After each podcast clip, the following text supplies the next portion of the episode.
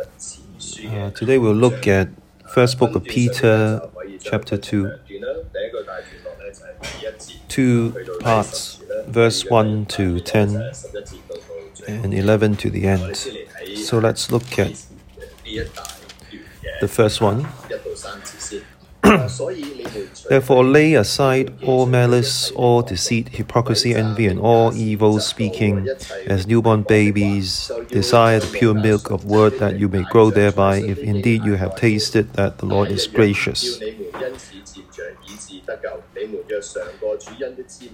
Coming to home, him, the beginning of chapter 2, there is therefore.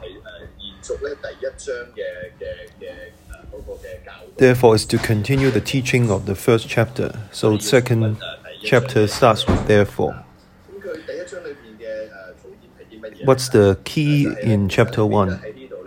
Peter here in chapter 1 reminds us that so we have a, we have a, we have a salvation in heaven we should be very happy even in difficulty and tests even if we are grieving.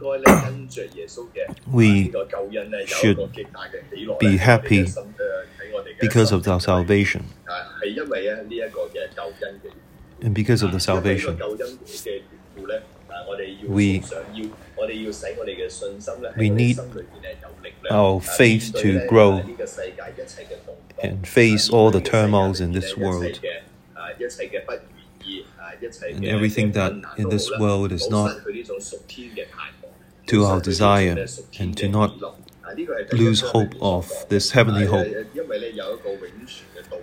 because there is this way in our lives. We use, use this heavenly perspective that we in the world is only temporary, and we need to look at eternity. So, this is what chapter 1 is about. And chapter 2 talks about, therefore, because we have this faith and we have this heavenly perceptive. and kingdom in heaven. So, because of all that, therefore, we need to have a corresponding result in life. So it starts with therefore. Lay aside all malice, all deceit, hypocrisy, envy, and evil speaking and to look for the pure milk of the word because of salvation. We can get rid of Uh, all the malice and deceit uh, and live a life of our own. Uh, and because uh, God's way is in our hearts, in this world, we are broken. There's a lot of deceit, sin. We can't live the real life in our heart. It's about a real life in our heart. It is the complete image of God. In sin, uh, the image of God is distorted. It cannot be presented in full picture. When God created man, only man has the image of God. God created man using his own image.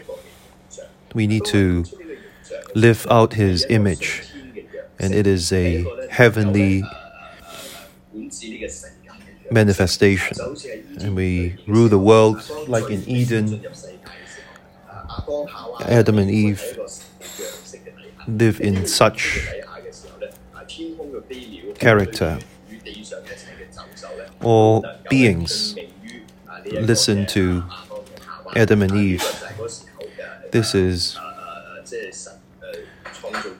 this is the creation, the special gift that God give, gave man during creation is to live out His character and image. Unfortunately, when sin comes, this heavenly image has been lost. The earth is no longer helping us. The animals no longer listen to us. Uh, we don't know you because we have abandoned the heavenly image of God. So when we live our lives, we are going more and more away from God and we are losing God's image. So it is human history going into deeper darkness. When Adam and Eve, when they start to lose God's image, but in their in their in them there is greater sense of God's image than we have today. In the Bible, it tells us we become deceitful, envy, and hypocritic. These are not God's image.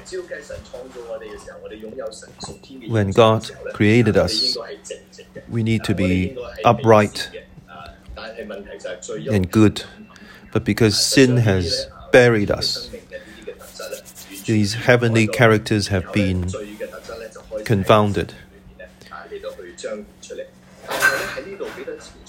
Here, First Peter tells us when we resume this character, this heavenly character, when sins are taken care of, we can take away these deceit, hypocrisy, envy, and evil speaking. It's like a it's like a dirty jacket. We take it away, we take it off, and resume this heavenly image. This is what we need to do. But how do we do it? How do we resume this heavenly image? What we've lost, what God has created us before in eternity.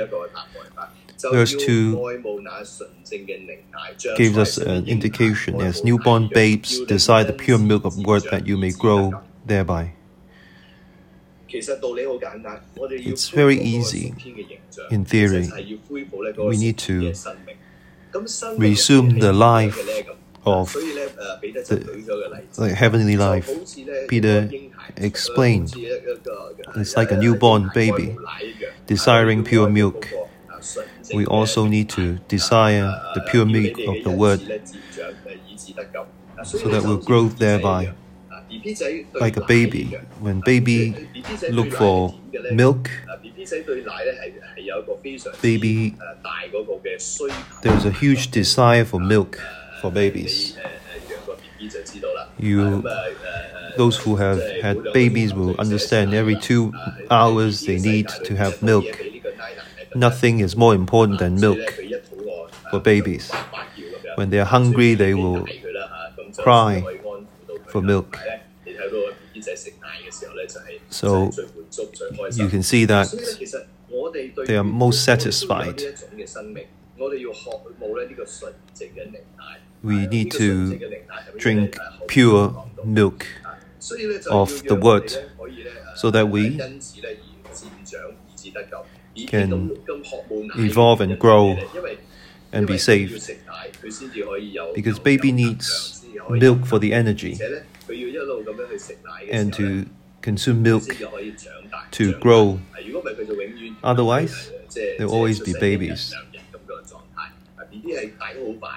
Baby grows very quickly. That's life. Life needs to grow.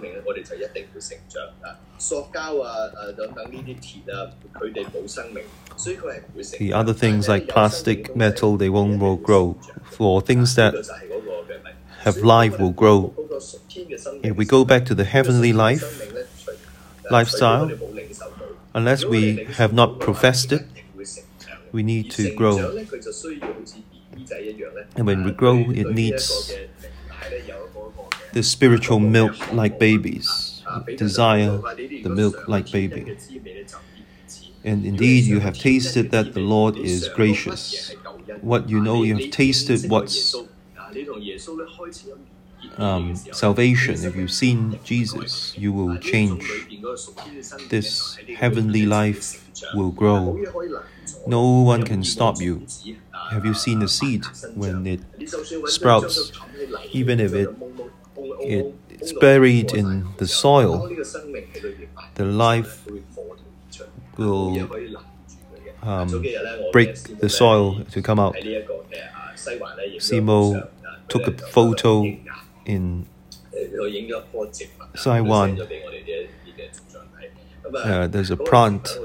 It's a very special plant. How should I say? It's a very greenish plant but it's not planted in it's not planted in soil, but it's planted inside cement. So if we have tasted the Lord, it will grow in life. It will, they will yearn for milk like babies. This is what Peter reminded us. This is comes naturally. He gave another example. Coming to him as to a living stone, rejected indeed by men, but chosen by God and precious, you also, as living stones, are being built up a spiritual house, a holy priesthood to offer up spiritual sacrifices acceptable to God through Jesus Christ. Therefore, it is also contained in the scripture Behold, I lay in Zion a chief cornerstone, elect, precious, and he who believes on him will by no means be put to shame. Therefore, to you who believes he is precious, but to those who are disobedient, the stone which the builders rejected has become the chief cornerstone, and a stone of tumbling and a rock of offense. They stumble, being disobedient to the word to which they were appointed. But you are a chosen generation, a royal priesthood, a holy nation, his own special people, that you may proclaim the praises of him who called you out of darkness into his marvelous light, who once were not a people, but are now the people of God, who had not obtained mercy, but now have obtained mercy. So, continue to deepen the understanding of spiritual heavenly life. God, Jesus is the living stone, has life. Although it is abandoned by man, it is chosen. So we need to understand our, our Lord. Why do we need to understand our Lord? We need to follow the target objective, the heavenly. We've lost the image of the heavenly life in sin. A very simple example. Do you discover that our children are like us? Whatever they say, when we look at the children of people we know, they are very like their parents. Our life will follow the source and receive something. So, uh, spiritual lives are the same. Our, what's resumed is because Jesus Jesus has allowed us to resume our lives. And we need to get the what belongs to the heavenly life from Jesus. We need to go to the source. We need to receive from the source. Who is our Lord?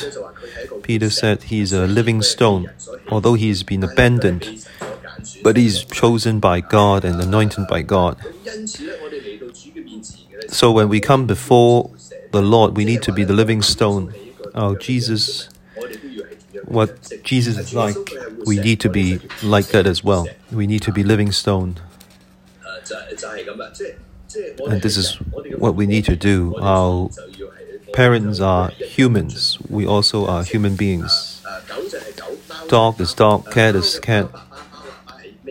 Cat parents and the kitten will be the same. We need to, because Jesus is a living stone, we need to be living stone and be established.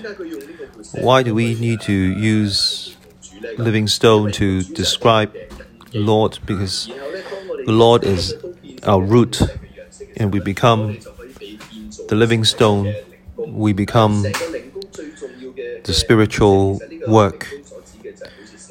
Spiritual work is like um, purity. We need to contain, um, retain the presence of God. It's just like our lives when we are built up the heavenly image so that God can come back to us. So, like this, we align ourselves with Jesus so that God can live among us. So, when uh, when our heavenly image is stronger, our sinful image re- re- recedes, and the presence of God can come back. This is the plan, because God's plan is to dwell in us and to dwell among us, because sin has stopped us. And when the heavenly life is resumed and salvation comes, and God will come back, so that we need to be a living stone and become the get back to this community. Because of this, we become pure priesthoods, priests. This whole situation is reversed. We have a new identity so that the glory of God will come among us.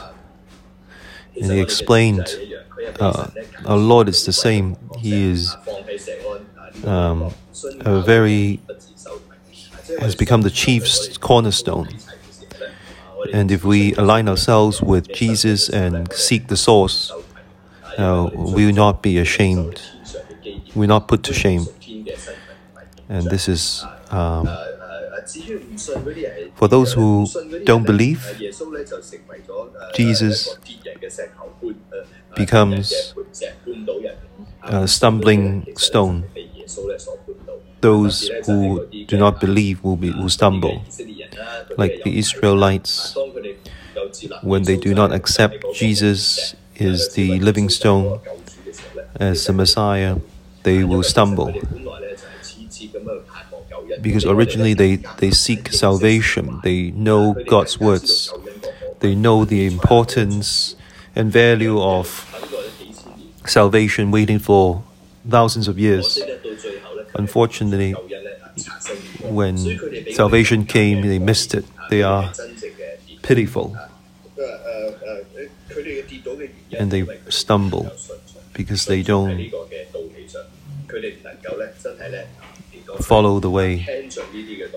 They have not listened to the way. It's all about Jesus.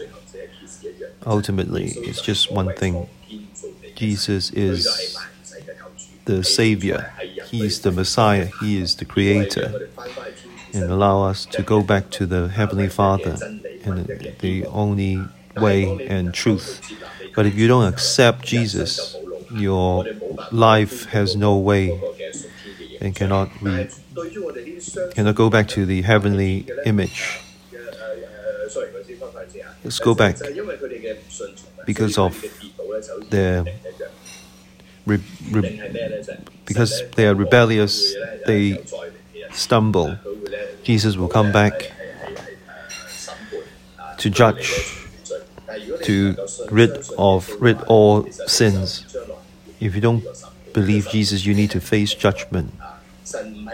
God is not prepared for men to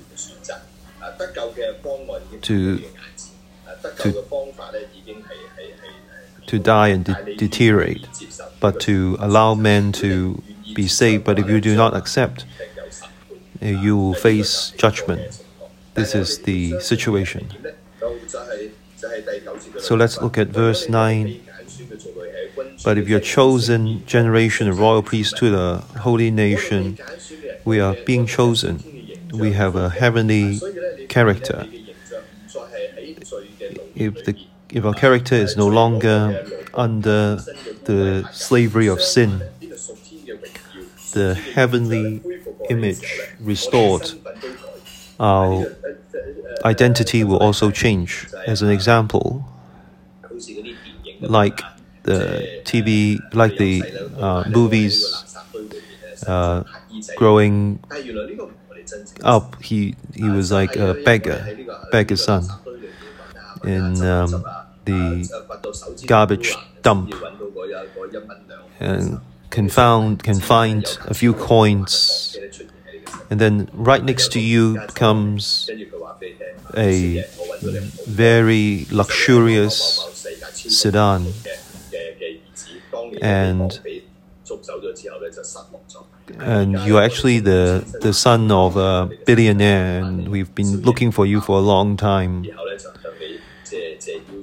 And we invite you to this very beautiful sedan. The old things are no longer the same. This is the same thing here. If we have a heavenly image, we are chosen.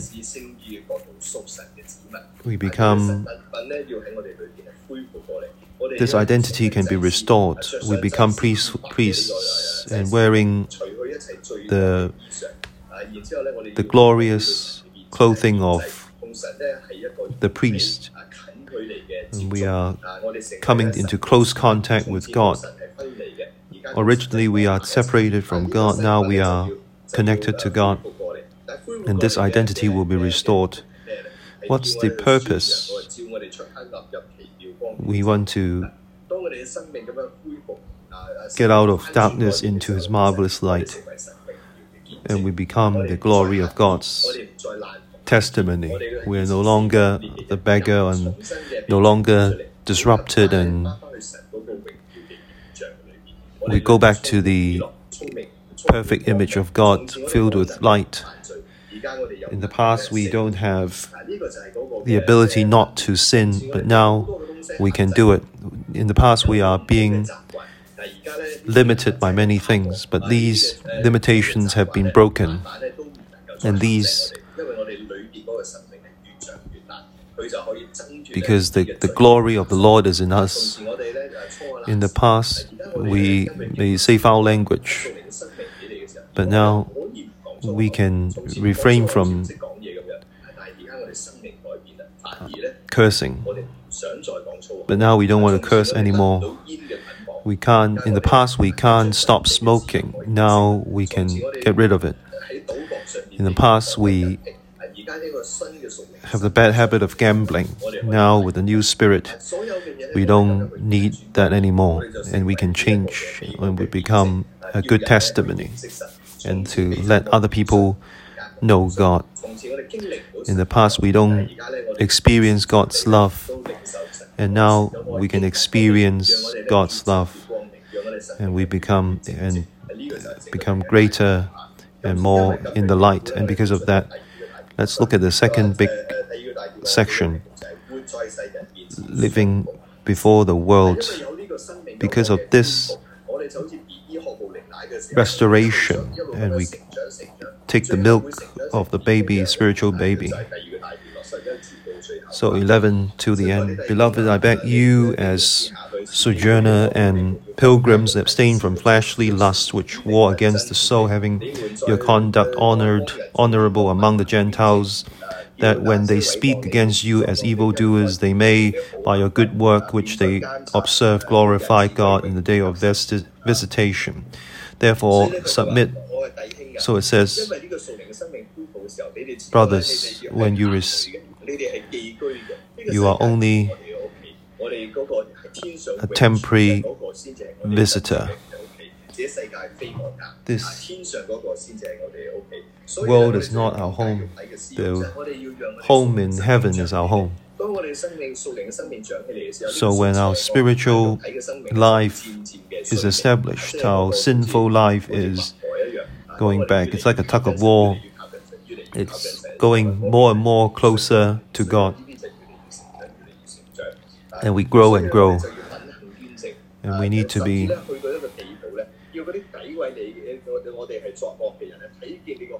and all evildoers will may by your good works which they observe glorify God. It's not an eye for an eye. It's not like it's not a life based on um, vengeance. And even those who try to destroy you will also be saved.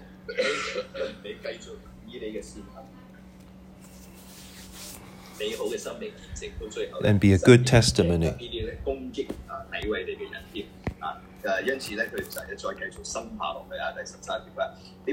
So, verse 13 Therefore, submit yourselves to every ordinance of men for the Lord's sake, whether to the kings supreme or to governors, as to those who are sent by him for the punishment of evildoers, with the praise of those who do good, for this is the will of God that by doing good you may put to silence the ignorance of foolish men, as free yet not using liberty as a cloak for vice, but as bond servants of God, honor all people, love the brotherhood, fear God, honor the king.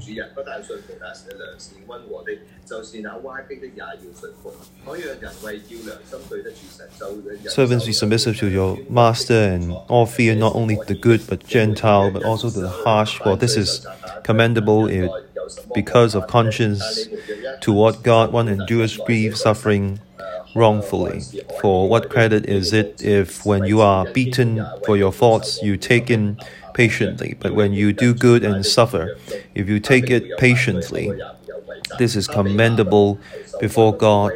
For to you you were called, because Christ also suffered for us, leaving us an example that you should follow his steps who committed no sin nor was deceit found in his mouth, who, when he was reviled, did not revile in return. When he suffered, he did not threaten, but committed himself to him who judged, judges righteously.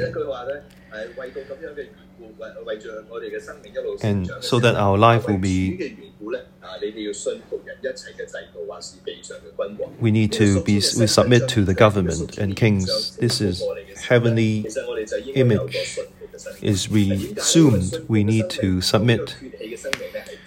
Uh, a life that submit uh, is different from uh, fleshly existence. So it's the same with um, children when they are when they grow up, they are they behave well and when they've experienced different things in the world, and their temper will be contained. It's like what we say. Um, so when our lives are mature, we'll have a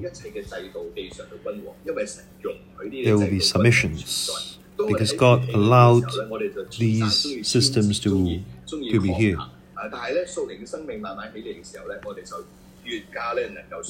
And when we are living in the Spirit, we'll be submissive.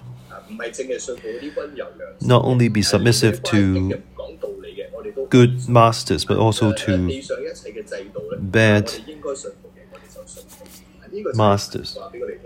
This is what God has told us. Of course, we'll ask, even those who are unreasonable. For those who challenge or what against the truth, we won't challenge them, but we use wisdom to deal with that. This is a letter written by Peter.